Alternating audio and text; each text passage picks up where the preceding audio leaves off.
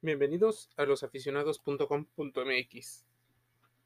Regresa la Liga Mexicana de Béisbol y después de una gran temporada, la 2021, el béisbol de México está listo para otra campaña llena de emociones. Se presentan nuevos patrocinadores y unos equipos reforzados con una infraestructura diferente a la que se venía viendo a lo largo de otros años. La liga presentó de manera oficial su calendario 2022 y el Play Ball se cantará este próximo 21 de abril, por lo cual para este entonces ya se está jugando.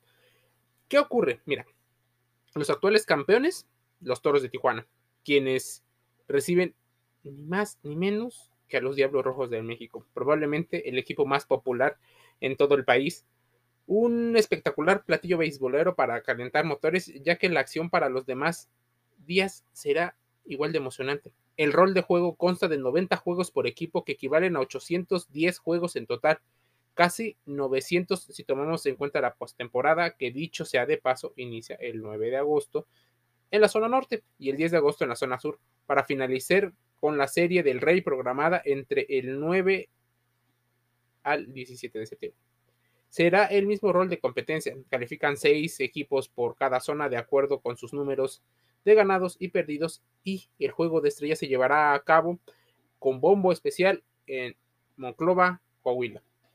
La Liga Mexicana de Béisbol estará a contracorriente, ya que dentro de los cambios anunciados, este 6 de abril destaca el recorte del tiempo en los juegos de martes y miércoles, jugándose a siete entradas a las siete y media de la noche.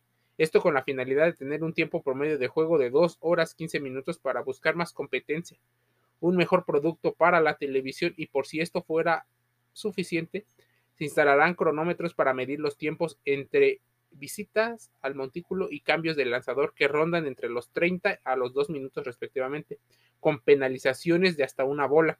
La idea, sin duda, es hacer un producto para la televisión. No tengo duda que en esencia del béisbol continuará sin importar el tiempo que se le dé. Y esto debemos de tenerlo en cuenta porque una de las situaciones por las cuales el béisbol en México no crece es porque se ha quedado estancado. Sí, pocas innovaciones, poco contenido fuera de, sobre todo en las clínicas. Y mira, el artículo que, del que nos basamos nos lo envía Elias Ramayo. Él ha sido fiel seguidor del béisbol durante años y nos menciona que esta es una situación donde será importante conocer cómo responde el público más joven.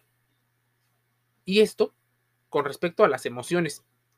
La televisión nos brinda una forma de transmitir el deporte, pero también hay gente que acude y la gente que va al espectáculo familiar puede ser que encuentre una forma diferente de disfrutar de su deporte favorito. ¿Quieres saber más? Métete a losaficionados.com.mx. Un saludo.